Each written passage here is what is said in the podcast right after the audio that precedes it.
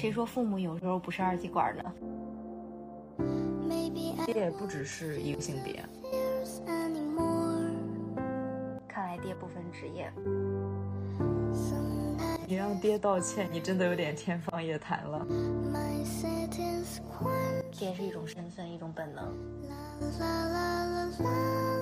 到底是谁会对爹抱有希望？虽然有一次又一次的服从性测试，但我也可以有一次一次的不服从暗示。Hello，大家好，我是依依，我是麦麦，我们是一脉胡言。今天这一期我们想来聊一聊爹，不知道大家了解没有？前几天微博上热度比较高的陶勇医生的事情，就是那天陶勇医生在微博上发了一篇小作文，关于他女儿生日当天在家里发生的一些事情。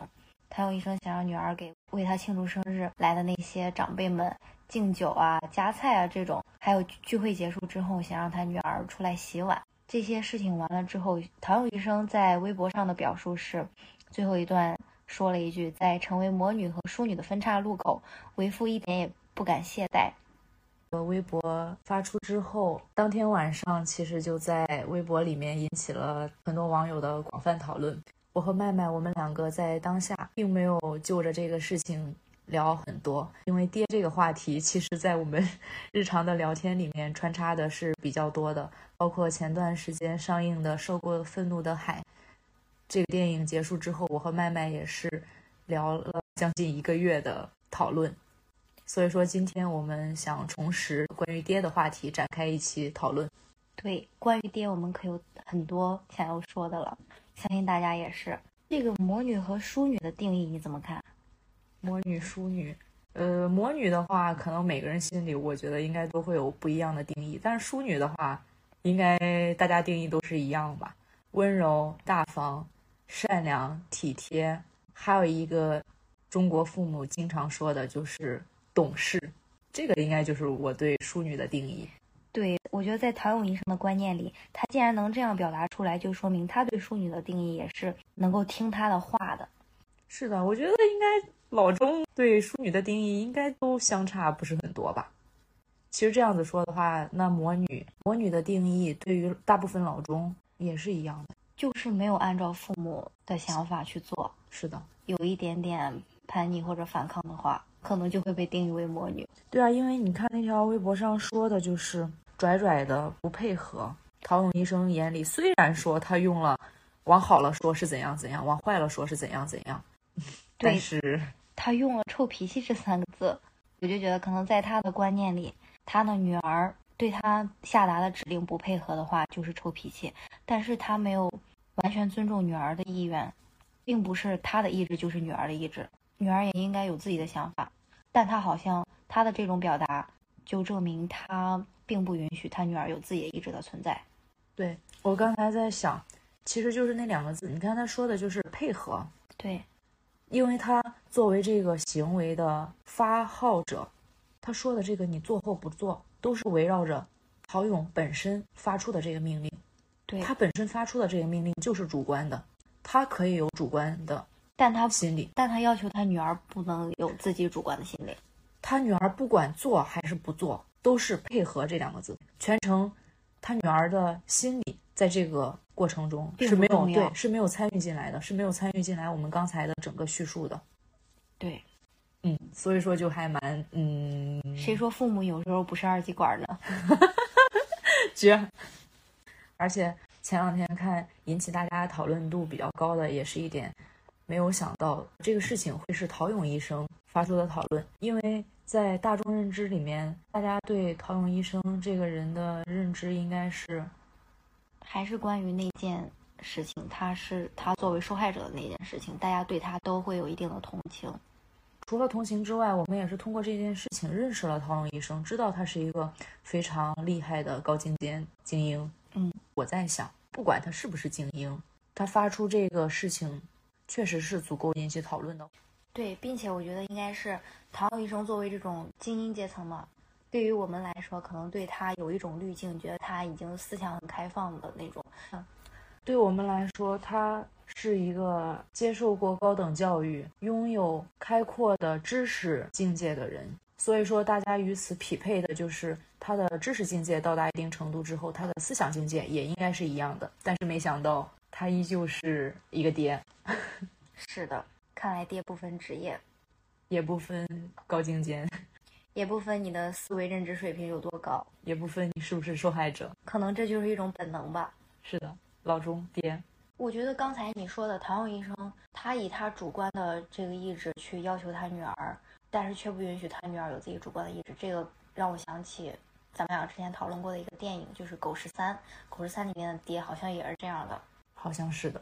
对，就是关于女主李纨，李纨的爱因斯坦走丢之后，他爹美其名曰是为了他好，给他搞来了一只假的爱因斯坦，并且在他爹的主观意志里面，他觉得我既然给你搞来了这只狗，你就应该接受它。但是李纨。毕竟跟爱因斯坦相处那么久，他一眼就能看出来这只狗狗不是爱因斯坦，他无法接受这件事情。但是在他爹的主观意志里面，就是觉得我已经给你搞来了，你就必须接受。对，而且里面有一个片段，就是李纨在洗手间里面看到那只狗不是爱因斯坦，他想把那只狗放走。他的继母对他说：“你还想怎么样？这一一家人为了你这只狗做了这么多。”对，有的就是。我们已经为你做了这么多了，你还想怎样？对，就是道德绑架你。他们其实并不真正的关注李纨内心的需求。这样子说，好像爹也不只是一个性别，爹是一种身份，一种本能。有一个就是发生在电影的开头，李纨选择报他们学校的学习社团吗？对，李纨主观上是想选择物理社团的。但是他爹跟他说：“你的英语不是很好，所以说你现在可能应该侧重在英语上面报英语。”反正最后这个结果就是给他改成了英语。是的，他爹是知道李纨的主观选择的，但是他爹的出发点是你现在的英语不好，那你当然应该选择英语啊！而且这个出发点是什么呢？三个字：为了你好。可能他爹知道李纨的喜好，但是可能他爹的喜好更重要，他爹的主观意志更重要。而且这个意志作为父亲的身份来说，他的发心也是好的，也是为了你。对，就是这三个字就成了，我觉得是做子女身上最重的一个枷锁。我觉得也是一个特别坚硬的绑架的枷锁。对，我觉得“绑架”这两个字其实用的很贴切。像这几年大家聊的特别多。各种各样的道德绑架，这个形式应该是我们从小到大一直接收，甚至说成为我们进行自我反思的一种本能了。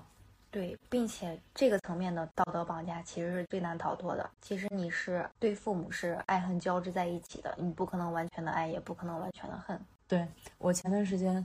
看一个博主说的一句话，就是说中国的父母对孩子的爱总是恰如其分的刚刚好，没有多到让你成为身心健康的一个人，但是也没有少到让你能安心的返校，就是并没有多到让你完全的身体心理健康，但是也没有少到让你不有一点心理负担的去恨他们。是的，关于配合这两个字，在《狗十三》里面，我觉得也有体现。就是后面李纨他爹带李纨去参加和各种叔叔们吃饭啊什么的，对那场饭局。对，在他爹知道李纨其实是刚丢了狗狗之后，对这件事情其实很敏感，但是上的菜里面却有狗肉，并且那个叔叔要求李纨吃，没有要求啦。他叔叔的发心是李纨给你上了这道比较有名，就是在这个店里做的比较好吃的一道菜。对，叔叔的发心也是为你好，我觉得这个菜好，你应该吃。特别厉害的一点就是，这些大人并不是说你应该吃，这些大人的想法是，我觉得这个东西对你来说是好的，那就把我的认知里面所有的好的都给你，这是我认知里面最好的东西了，都给你。你还能说我不好吗？你还能怎么办？这你也要反驳我吗？然后李纨就是吃了嘛。后来回家，他爹带着他在车上的时候，他爹其实是一直在表扬李纨的，说李纨啊，你懂事啦什么的。可能在他爹的眼里，李纨这就是配合了，配合了他爹的意志，因为肯定没有驳那个叔叔的面子，这肯定是让他爹面子上过得去了，觉得李纨懂事了，长大了，可以委屈自己的意志了。你刚才说起来这个片段的时候，我脑海中想到了两个画面，一个就是李纨吃那块狗肉的时候，他爹在旁边的那个眼神，那个眼神很复杂。一边是他爹其实也心里很清楚，这个狗肉对李纨来说意味着什么，但同时他爹那种复杂的表情也能看出来，这个叔叔对李纨的好意，我们家也应该接收到那种复杂的表情。我脑海中就想到他爹那个眼神，还有就是刚才说的，在车里他爹拍着李纨的头，认可李纨，说你是我的骄傲。我觉得这个说李纨懂事，夸他骄傲，我觉得特别讽刺，就是要李纨委屈了自己的意志。他当然也知道李纨把这个狗肉吃进去之后，对李纨自己会有多大的伤害。我觉得正常心理应该是觉得我给你道个歉，因为我委屈你了，你为了我的面子，你去委屈自己。这不是正常心理，这是你的心理。哦，好吧，你让爹道歉，你真的有点天方夜谭了。那就是我是比较小众的心理吧，可能因为爹们实在太多了。还有一点就是，爹永远是对的，对，爹爹如果有错的话，爹没有可以错，可以你这个前提就错了。好吧，但我想说的是，爹，但我想说的是，爹如果真的有错，他可以用“为你好”这三个字掩盖过去。当然了，这个我们说的极端点，这三个字好像是一个免死金牌一样是。的，而且，为什么我对这两个画面印象特别深刻呢？因为我不管是看的时候，还是现在我们在聊起来的时候，这两个画面会和我自己本人的亲爹联系在一起。哇，那你讲一讲你的故事。李纨吃过狗肉之后，他爹在车上对李纨的那种认可，我在我爹眼里也有见到过。小的时候，我爹喜欢和他的朋友，也就是我的一些叔叔们一起搓麻将、打麻将。那一桌人坐在那个麻将桌上的时候，我不知道是属于爹们的普遍行为，还是说这个游戏里面会带的一些大家的属性，就是一边脑袋里是进行脑力运动的，另一边嘴巴上、手上会比较无聊。我爹表现出来的就是大家会一起喝茶、泡茶，然后呢，又因为这个牌桌上面大家都是在参与进去的，不能经常大家起身去泡茶、添水的。这个时候呢，我的作用就来了呀。一般他们打牌的话，会在我们家一起打。我可能在家里的某一个角落里面不知道做些什么，但是那个牌桌上面如果水没有了的话，我爹就会叫我，而且是叫我的大名。我不知道，我我觉得这个应该是中国宝宝的普遍心理。呃，叫名字的话，父母叫自己的名字的话就会觉得，有正事儿，或者尤其是大名，对，那个感受是嗯一下的。他们在那个桌子上，如果大家手里的水杯里面水是没有了的话，我爹就会叫我的大名，然后说去烧一些热水来。烧完水之后，来给我们帮忙把水添上。然后我顺着我爹说的这些吩咐，顺着这些要求做了之后，我爹会看向我那个眼神，就是和李纨他爹看李纨认可李纨的眼神是一样的。这两个爹的眼神可能跟陶勇医生的心理也是一样的。他女儿其实是不愿意，他也知道他女儿不愿意，但他女儿最后还是做了。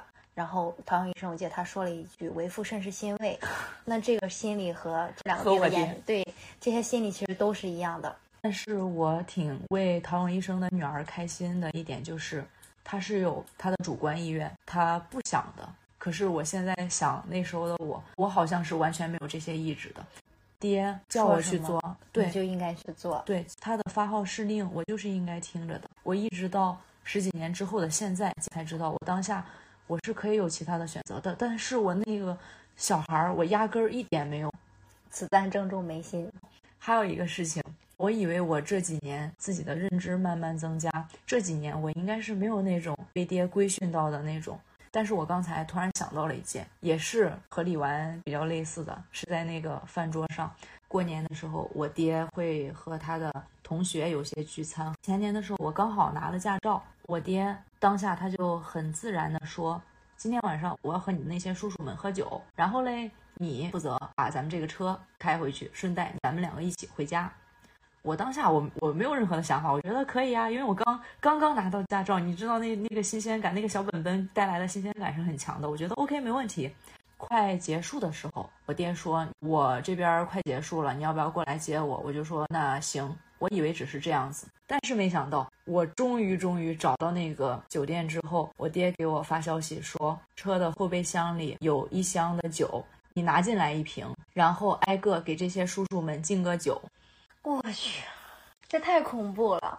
当时我是有点蒙圈的，敬酒也没问题，但是 why？，对，而且为什么突然才告诉你？我不知道呀。当时他是给我发的微信，我就说为什么我我我不想去敬酒。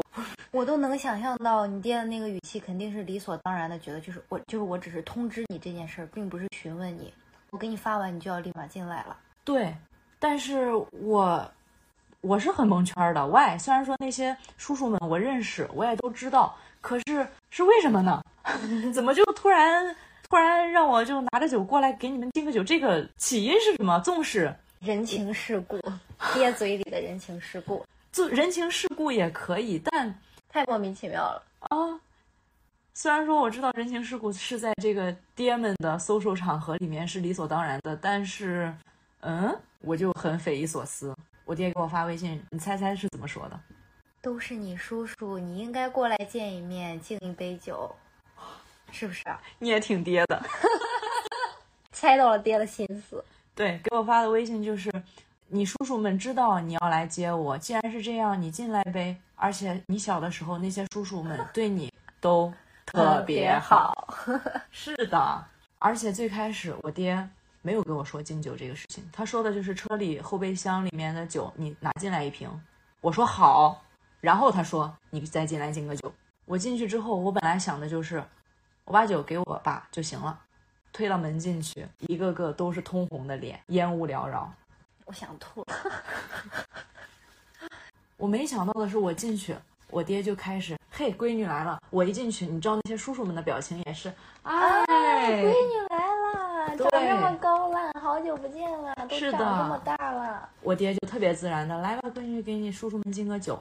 他已经把那话说出去了，那我当下我能怎么办呢？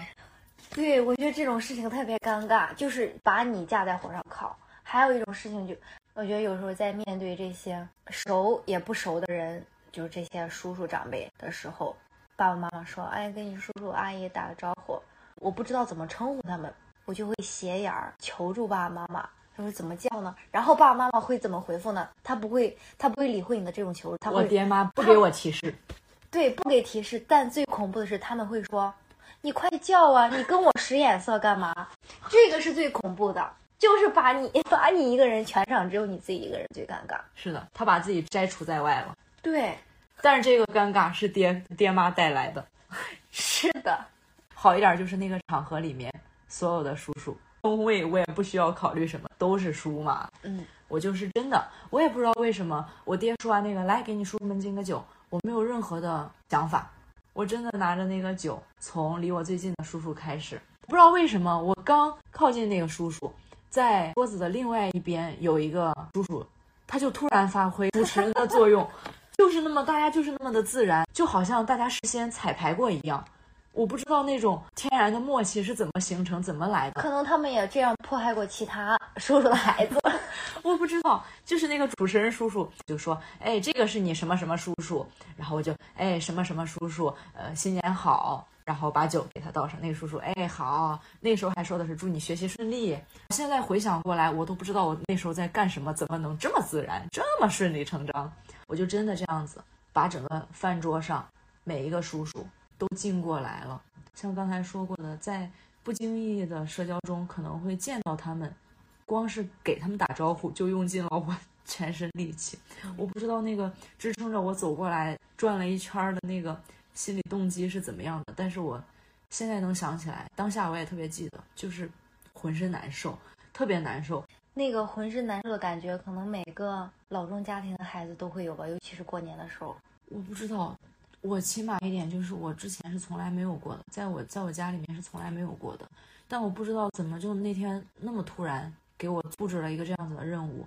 虽然说这个走进去的动作是由我主观完成的，但就是我刚才在回想的时候，我以为我只有在特别小还没有。很多的认知的时候，会选择听到我爹的发号施令，我就去帮他们烧水，给他们倒茶。但是我没有想到，前两年我其实这种认知已经是在慢慢觉醒的，但是我还是听到我爹的要求，就是特别还是会做，对，特别自然，就好像是爹的发号施令。从他那个任务下达之后，我的主观意识就突然被抽离出去了，可能是这么多年以来已经养成的这种习惯。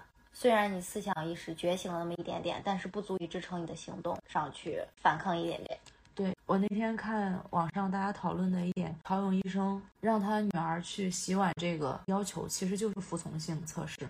嗯，就是一个孩子到了有很多自己主观想法的时候，需要用一次一次的服从性测试，让他学会服从。如果他是一直服从的，那就继续服从；如果不服从的话，就需要把它扭正过来。我就想到前两年，虽然说有可能我的意识上是有成长的，但是我爹作为父亲的身份对我不止这个要求的。我的一次一次的服从性测试，在那个当下，我的本能还是选择了服从，这个是让我感到非常难受的。是那两年我的个人成长，我是能自己感受得到的，我是对自己比较认可的一个状态。但是我没想到，在那个环境里面，我还是没有任何的成长，在爹的身份面前，我还是零进步。我对自己有一种难以言说的悲伤。对，我觉得就像《涉过愤怒海》里面的娜娜一样，她她对于原生家庭的这种逃离，她努力逃离了好久，但是最后还是被吞噬了。我觉得，对她努力了很多，但是依旧没走出那个特别大的枷锁。嗯，这个我觉得对于东亚家庭的孩子来说，要想走出去是很难的。我有的时候回想我小时候发生的事情，给牌桌上的爹倒茶的时候，好想穿越到那个时候，告诉小的时候的我，你是可以不用这样子做的。想穿越回那天在烟雾缭绕的环境下的我，你也是可以不用这样子做的。你明明已经成长得很好了，但是你可能你和爹的那个关系里面，你突然短路了。但是我想敲打你一下，你可以不用这样子的。在你你爹跟你说你要去敬酒的时候，你是感觉到不舒服了的。包括你每一次端起来酒杯，那个不舒服都是在的。你是可以走的，不知道为什么你为什么不走呢？对，希望下次再发生这种情况，为什么还有下次呢？不能再有下次了。嗯没有最好，但如果有的话，希望当即立即敲醒自己。虽然有一次又一次的服从性测试，但我也可以有一次一次的不服从暗示。对，叫醒自己。那场酒局终于结束之后，真的就是我，我开车带着我爹回家，然后在那条路上，我爹注意路上的安危的同时，也会跟我聊天，说，嗯，刚才做的不错，这和李纨 对不对？所以我刚才就想到了那个画面。不同的是，因为我爹喝的烂醉，他在后座上是躺下拍不到我的头的状态，而李纨是挨到了他爹 给的那一拳。太恶心了。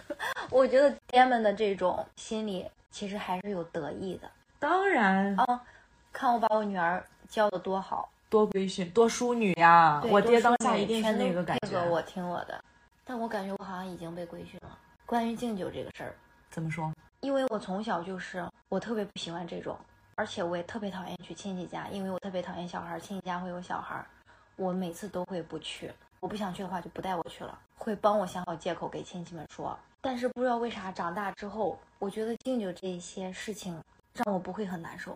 我觉得我可能就是已经被规训了，因为我爹从来没有强硬的命令我，或者是发号施令让我去干嘛干嘛。我觉得我爹好的一点就是会提前问一下我，但我被规训的一点就是我是愿意的，并且在我现在长大之后，我会主动这样，就是和长辈在一起社交的法则必不可少的一环。我们甚至就没有饭局上可以不敬酒这个想法都是没有的。对，就是被规训的结果呀。嗯就像饭局上，你只有敬酒这一条路，我觉得还可以延伸到关于你人生的选择上，人生职业规划或者是专业选择上。我为什么笑呢？是因为刚才聊的既有我小时候的童年记忆，也有前两年的，但我没想到的是，近期生活中 竟然依旧也有 依旧也有爹在我生活的身影，爹依旧在我每一个成长的路口，他都存在。无孔不入。就像你刚才说到这个，关于职业选择上，其实在上个月爹对我进行了一遍又一遍的所谓平等的交流沟通。在爹的观念里面，因为我现在的工作工作时间上是和爹传统认知的朝九晚五不一样的，工作的对象应该是所谓的甲方，基本上是这几类都不一样。我和爹的认知都不一样。所以说，爹就爹就和我进行讨论，你不考虑换一份工作吗？那我就对他进行反问，那你觉得我应该做一个什么样的工作呢？在我对爹进行反问之后，爹得到的回复是，爹希望我找一份朝九晚五、很稳定。哎，其实爹希望我找一份什么工作呢？和老中爹希望的是一样的，嗯也就不需要展开什么那那些详细的。特别好笑的是，爹虽然是和我进行的是讨论，但是说到最后，说到最后，爹又要左右你的意志了。是不管你说什么，爹都会反驳你。他并不在意你说什么，他在意的是他说出的这些意志有没有扭扭转你的意志。是的，而且最后这个讨论是在我不好意思，爹，我的个人意志这次很清醒，没有被他所规训。然后爹对于和我沟通的这个结果是很不满意的。刚才说规训是否成功的这个问题，我觉得就让我想到《受过愤怒的海》里面娜娜其实是被老金规训了的，就是在后面描述娜娜的童年嘛，老金训练她跑步啊、游泳啊，其实娜娜这些都是没有反抗的，并且在她的意识里面，她觉得是对的。到最后这个结果是什么呢？就是造成娜娜这个变成这个边缘型人格。其实从娜娜长大之后来说，她童年老金对她做的那些训练啊什么的，对娜娜其实造成的是一种伤害。后来老金在为娜娜复仇的过程中，很多人其实都说了“你根本不爱你女儿”这句话。我觉得这个还体现在好几个小细节上，一个是老金在看到娜娜尸体的时候，就是本能反应的呕吐了。呕吐了之后，老金自言自语说了一句：“那可是你女儿啊，你不能这样。”那么这就说明他并不是发自内心的去心疼自己的女儿，把她作为人一样去心疼她、去爱她，而是觉得娜娜是老金这个女儿的身份，他才应该这样。他更在意的是，她是他女儿的这个身份，是娜娜让他拥有了爹这个身份。而且在娜娜出了事情之后，老金在岛上其实也说了一句话说，那可是我老金的女儿，全岛上人都知道她怎么怎么样。这个也反映了老金特别在乎自己的面子，娜娜的声誉和老金的面子是挂钩的。对，但至于娜娜这个人经历了什么，老金并不在乎，是的，他想弄明白娜娜到底发生了什么，经历了什么，可能也是想去找回自己的面子吧。他的女儿被伤害了，那么他就一定要做出这个行动去复仇，并不是因为娜娜被伤害了，而是因为有了女儿这个身份。关乎这个父亲的面子问题，我想起来我有一件事情可以说的，就是当时高考完之后我的成绩。我觉得我已经是超常发挥了，因为我也不太爱学习，成绩本来就特别不好。高考完之后，文化课分数其实是有一个比我预想好很多的分数，但其实在我爸看来并不是很高，因为我亲戚家其他孩子实在都是学习特别好、特别厉害的，人中龙凤。人对人中龙凤。但我已经尽我自己最大的能力，考了这么多分数了。我爸那天是喝了酒的，我查完分数告诉他之后，我爸就给我说了一句：“你考这个分数，让我面子往哪放？”你爹并没有对你超常发挥的分数进行讨论，也没有对你努力过的结果，纵使这个结果相比于其他人来说是有一些差距的，但没有对你努力之后的结果和你进行沟通。对他就是直接把这个结果和他的面子挂钩，也不在乎我看到这个分数我的情绪是怎样的。爹的面子真的，还有就是老金和日本的那个调查员在一起吃饭喝酒的时候，老金象征性的 往地上，就是老钟的习俗嘛，往地上撒了一点酒。我以为他要一杯洒下去，没想到只是滴了两滴，就特别搞笑，而且这个也是一个特写镜头。甚至在老金要自己喝那杯酒的时候，还先闻了闻酒香。对，这就证明他其实他的整个心理状态并不是完全沉浸在娜娜被杀害的这个悲痛的情绪当中的，他还是觉得自己最重要，自己的喜好最重要，他就是喜欢喝酒嘛。对，而且还可以在女儿的大学门口留影自拍。对，而且他还是拍了两张，第一张是取证的那种，拍个大学的门匾；第二张是假装游客照。还有就是后面在复仇的过程中，对于娜娜那些不好的视频，他可以旁若无人、肆无忌惮的去给其他人看，这就证明他不觉得给别人再看是对娜娜的二次伤害，是对娜娜的不尊重。他只是想炫耀这个，我的女儿被杀害之后，我尽全力，我去抓到了这个凶手，我给我女儿抓交代了。不能说炫耀吧，可能就是他给自己的一个暗示，是他尽自己的所能了。我觉得用炫耀这个词好像不大合适。嗯，那就是他暗示自己已经完成这个任务了，他并没有对不起他这个女儿了，他已经对得起他父亲这个身份了。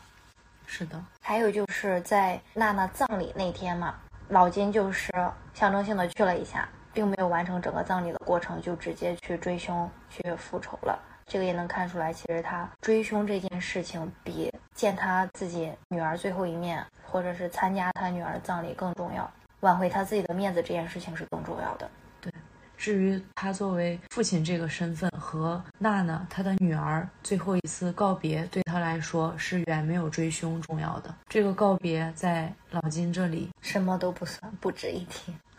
可能是这样子的吧，虽然我们说的比较直白。其实，在《涉过愤怒的海》上映第一天，我们观看之后，就进行了一些比较深度的讨论。同时，也又重温了同一个导演的另外一部电影，就是《狗十三》。以下是我们对于这两部电影讨论的一些节选。《狗十三》，我刚看开头的时候，我觉得跟《怒海》特别像，是都是两个女主娜娜和李纨她们在自述。对对，这两个女生都把自己喜欢什么开头完了，她们自述完了之后，整个电影的走向里面完全没有一丁点就是和他俩喜欢的东西相关的，或者是按照他俩喜欢的走向去。走下去的，哦，更讽刺了。嗯，然后《狗十三》的结尾，我觉得特别妙的一点就是，嗯，你还记得不？他有个弟弟，这个结尾我觉得太妙了。虽然刚开始后妈和父亲会为了他弟弟，然后去忽视李纨，或者是，呃，他弟弟干啥错事了，也不去教导他，呃，看起来是在偏爱他弟弟的。但在这个电影结尾，最后他弟弟其实也是不爱喝牛奶的，也是不耐也是喝了直接也是被逼着喝牛奶。不管他们对弟弟是不是偏爱，到后面弟弟长大之后，一定也是和李纨一样被对待的。嗯，这个我好像和你看法不一样。其实最简单来说，也不是什么所谓偏爱不偏爱，就是用三个字来说父母这个行为就行了。为你好，对吧？其实也不是什么偏爱偏爱。我妈经常说这种话。啊，对呀，其实这个行为，你看，爸妈把他弟弟送去滑冰，本身这个就可以说是我是为你好呀。包括后面其实是他们的教练，是他们的老师，给每个人都端去了这么一杯牛奶。其实也不光是父母为你好，也是在整个社会，对，大家都把这三个字贯彻落实。至于你刚才说他弟弟会不会成为像李纨那样子，那我们就不知道了。不过我们顺着他们的家庭教育，顺着那个。生长环境，我们其实大概是能猜出来个一二三。他弟弟长大之后会是个什么样？那我们可以再来聊一下娜娜。嗯，我觉得最直白的就是是老金吊死在那个上面，娜娜就是面无表情的划过去了。这个东西我觉得应该是我们每个看了这个电影里面每个人印象最深刻的片段，反正对我来说是这样的。除此之外，我是觉得从老金接到电话那种。错愕，包括后面那些所谓的愤怒，始终我就觉得有两个字，就是惯性。对，因为我们说实话，除了本身是这个人类，我们其实已经被社会有一套社会规训在。然后老金这里好像也是，当他听到自己的女儿不在了，他就是按惯性表达出来。对他就是带入到父亲这个身份里面，觉得父亲这个身份应该有什么样的情绪，我就应该有什么样的情绪。内心并不是真正爱娜娜的。最近我不是刚把快十年前买的那本《追风筝的人》书给看完了吗？嗯，书里面这个主人公和他父亲的关系其实也蛮微妙的。这个书里面也是以第一视角我来说的，这个我也没有感受到来自于父亲很多的爱。里面围绕我和父亲的这个篇幅，我就印象非常深刻。然后我把那句话也给摘出来了。我看了这句话，我觉得哇，应该我们好多人面对父亲，应该都有想过这句话。他这句话说的就是，在我生命的大部分时光，我对爸爸敬若神明。可是那一刻，我恨不得能扯开自己的血管，让他那些该死的血统通通流出我的身体。我的天呐，有没有？至少在我在我的生长环境里面，我是有很多是有这么想恨不得扯开自己血管的时刻的。我的天啊，确实这一句话说的，应该可能很多人没有主动的去想过这件事情，但肯定听完这句话之后，有可能会回溯到自己成长的某一个时刻。弄海是我看的第一部，对于这种家庭关系，父母对跟自己来说，应该可以算是强亲密关系，不是说心理上的这种亲近。就是你在血缘上这种你不可分割的这种强亲密关系，所以对于这种特殊的关系来说，也很少去批判父亲、母亲这个身份的。因为我们正面的电影我们是看过很多的，所以说我印象中比较深刻的一个影评就是，纵使大家说这个电影有很多 bug，有很多前后衔接不到位的地方，对逻辑也不通的地方，但是那个影评就是说了，这是看到的第一个把父亲吊死的画面，光是有这个画面就值得多一颗星星。其实对我来说也是的，而且还有你刚才说的那个，虽然他逻辑不通啊，有很多 bug，但是就是单单是他对于父亲这身份的这个权威这个质疑吧，我觉得我完全不在乎那些漏洞。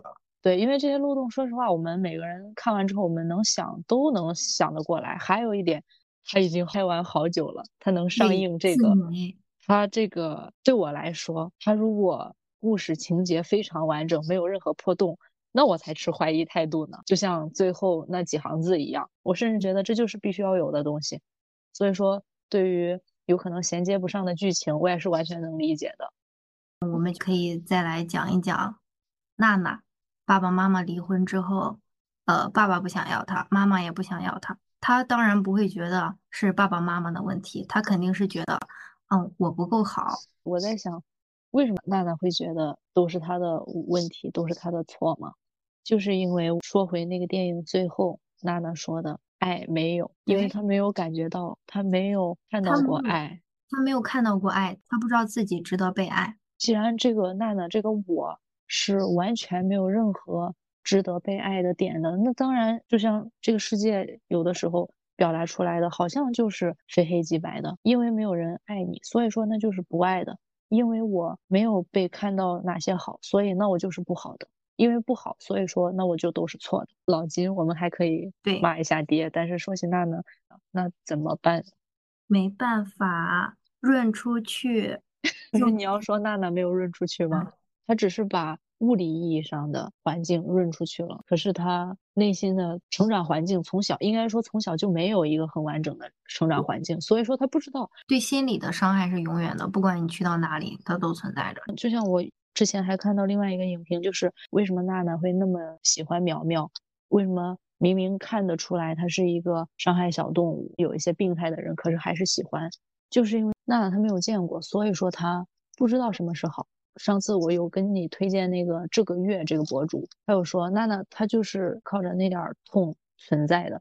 我后来我就在想，确实是这样子的，因为爱这个东西，除了爱，我们大部分人成长他都不会说是一定是所有的情绪也好，体验也好都是饱和的，都是百分百的，大部分都是很平静的。但是对娜娜来说，平静都是看不到的，她就是一个被妈妈抛弃、被父亲那样子教育过来的。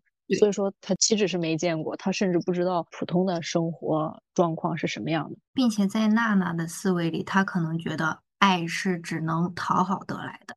我觉得人好像都是这样子，对很多温润的东西触感不是很强的。对于就像呼吸一样，包括喝白水一样，它是没有味道、没有任何触感的，所以说它给人的感受是不强烈的。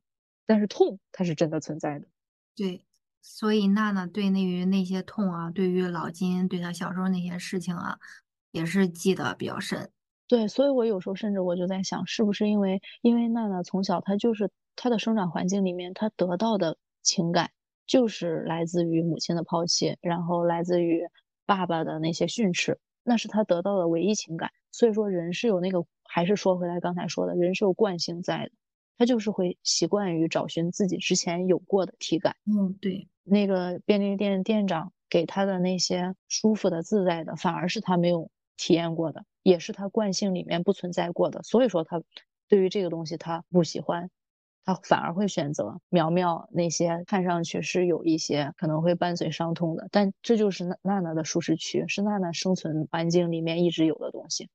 对，并且李苗苗对他的这种极端的这种占有欲，我觉得娜娜也是乐在其中吧。小时候其实一直是在被抛弃的啊，终于有一个人，嗯，看起来是啊，永远不会抛弃他，就是非常喜欢他，待在身边，不要他离开的这种。我觉得娜娜肯定很吃苗苗扔他鞋子这一套，要不然就不会有最后你之前不是这样子的这个尖叫了。对，那时候娜娜可能就是太害怕苗苗又像他爸爸妈妈抛弃他一样，又回到了那种状态。但我倒觉得有可能不是会抛弃，因为说白了，苗苗的那个举动没有任何抛弃不抛弃的，他只是 和以前不一样，对他只是那爱的这个情绪度，对这个情绪没有那么高了，所以说他感受不到了。你刚才说起来这个浓度，就有种什么感觉，就是和娜娜那时候在海边，她想溺死自己一个感觉，一个她在一个玻璃罩里面，里面都是水，只有上面那一点点空气。因为娜娜从小她就是生活在那一点点稀薄的空气里面，好像苗苗最后的一次给他扔鞋的时候就是随意一扔，突然那个空气的浓度变高了，他能喘气了，反而他不适应了。嗯，对，我觉得你这个比喻挺好的，一下就能理解他这个行为了。我前几天刷到一个片段啊，是电影里面没有的。娜娜在那个欢子岛上过生日，嗯，老金答应她回来，然后还把同学都叫来了，但是老金没回来。这就是对比娜娜为什么对苗苗一见钟情，就是刚开始苗苗不是记得她的生日，送她了一个蛋糕，感受过这种自己的生日被重视的感觉。对，这个又说回来，其实就是让他这个边缘型的人格突然被看到，是他成长过程中从来没有过的，之后又被爱上，也是从来没有过，被强烈的占有欲包裹着，更是他之前没有过的。人是对自己没有见过的东西有一些不太适应在的，虽然说没有过，可是苗苗带给他的那些饱和度很高的那些强烈的感觉，这个是他熟悉的，所以说呢，他就所以对啊她会很迷恋这个。对还有一个讨论就是，对于娜娜死前给老金打那通电话，我代入一下娜娜的视角，我当然不会给他打了。嗯，我觉得没打的话算是比较正常的。在网上我看好多，就是我觉得是在美化这个剧情吧，就是说娜娜其实是给老金打了，打了干嘛呢？要求生吗？嗯，可能就是最后一点点对老金的这个希望吧，不会的，还是对爹存在一丝希望吗？这个猜测，果然爹还是会让人失望。前提是是到底是谁会对爹抱有希望？当然是我们的中国宝宝啦。皮实的中国宝宝。老金电影里也说了，这孩子皮实。我觉得“皮实”这个词啊，可能也是贯穿我们每个小孩的一生吧。我们的这种脆弱，在他们认为我们就应该皮实一点。我们嗯，我们不能矫情，我们不能脆弱。但是其实每个人他都有个体差异性的，每个人承受的痛苦的等级也不一样，在乎的事情也不一样，不能就是这么一概而论。而且还有人和人之间的对比吧。父母和父母之间，父母也会拿自己的孩子和其他孩子来对比，啊，觉得别人要怎么样，你就要怎么样。就像说回那个李纨里面不是也有吗？为什么人家小孩儿都去报那个英语的社团了，你的英语又不好？他爸爸不是也是那样子跟他说的吗？嗯，对，本来是想着我们这期会多聊一些爹，但是聊到现在，我脑袋里面想的最多的是李纨和娜娜，嗯，对我也是。就是我不想再去说爹，也不是不想，我就是说爹没有用，就是爹怎么样，这是大家的共识，我们不需要对爹的一些行为进行抽丝剥茧的分析。对我们现在更应该关注自己。对，因为爹怎么样，大家都有，这话说的好冒昧，大家都有爹，就是爹什么样，大家纵使每个人的爹不一样，但但那些特质都一样的，大家都心知肚明，所以我们其实是应该更关注自己。对我就想起来吃狗肉的李纨，想起来喝牛奶的李纨，被训练游泳的娜娜，躲在柜子里面的娜娜。我刚才突然在想，为什么我们会想的是李纨和娜娜？我想起来那句话：人都是会对自己感同身受的人能共情的。哦，我们和娜娜和李王共情了。我觉得我们共情他们的原因，就是我们带着他们的视角经历了一遍他们受到的伤害，同时也又经历了一遍自己所受到的伤害，是的，并且又去重新翻看自己以前的历史。我觉得还有一点很不公平的就是，尽管你觉得父母让你很不舒服的事情，或者是说压迫你的事情有很多，你心里肯定已经是无数次暗暗发誓，绝对不原谅他们了。但一旦出现一些他们对你好的事情，即便这是一件很小很小的事情，你的内心其实都会有所动摇的，觉得是不是自己太较真了，是不是自己不够懂事？那这就又回到了刚开头我们说的，对于父母的这种感情就是爱恨交织的。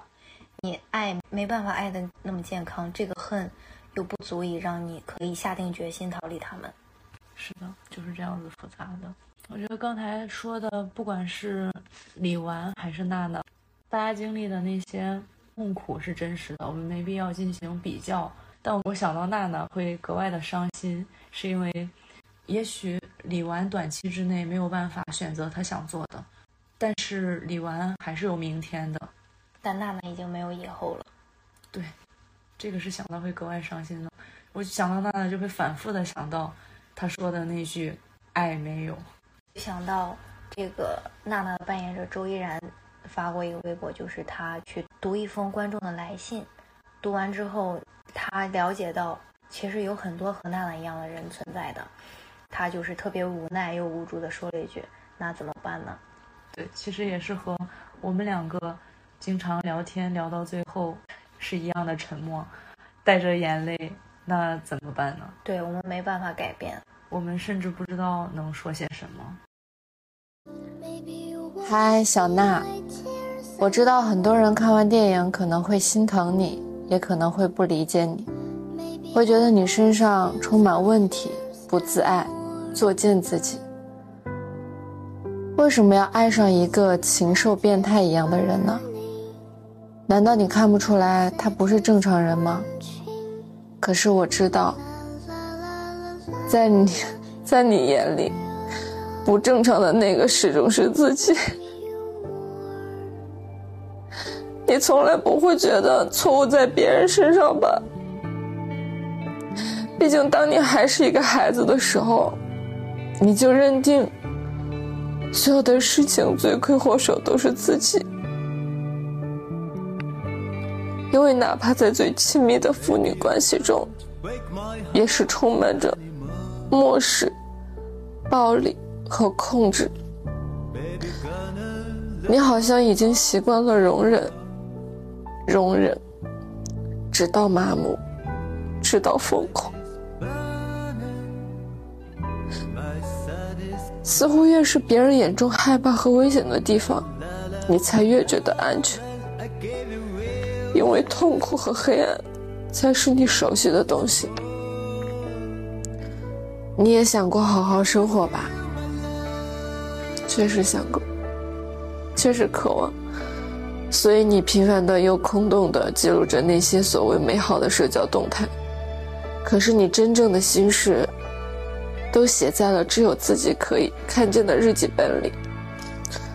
那里记载着比十七刀还要更痛的东西。在一个刚刚好的家庭里长大，也一定很辛苦吧？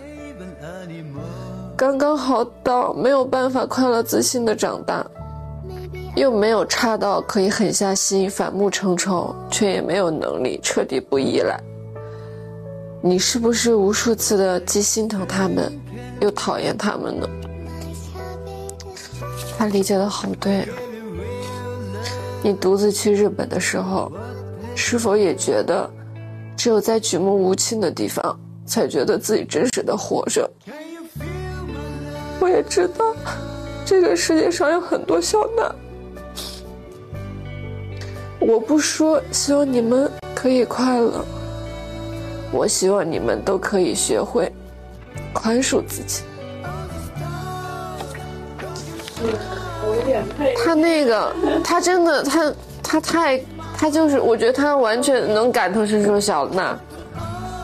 他是怎么这么能理解小娜的？可能是遇到了我们许多很无奈的，就是那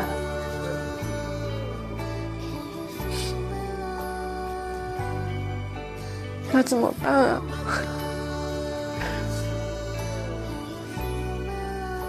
怎么办？跟跟小娜们说什么？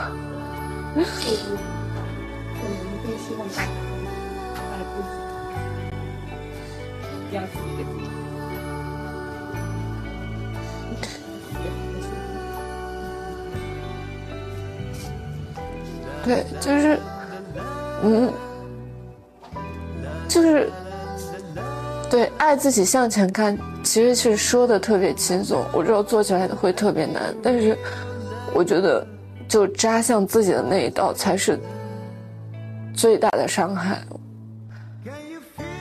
真的只有自己可以拯救自己，一定要，一定要爱自己，一定要对自己好。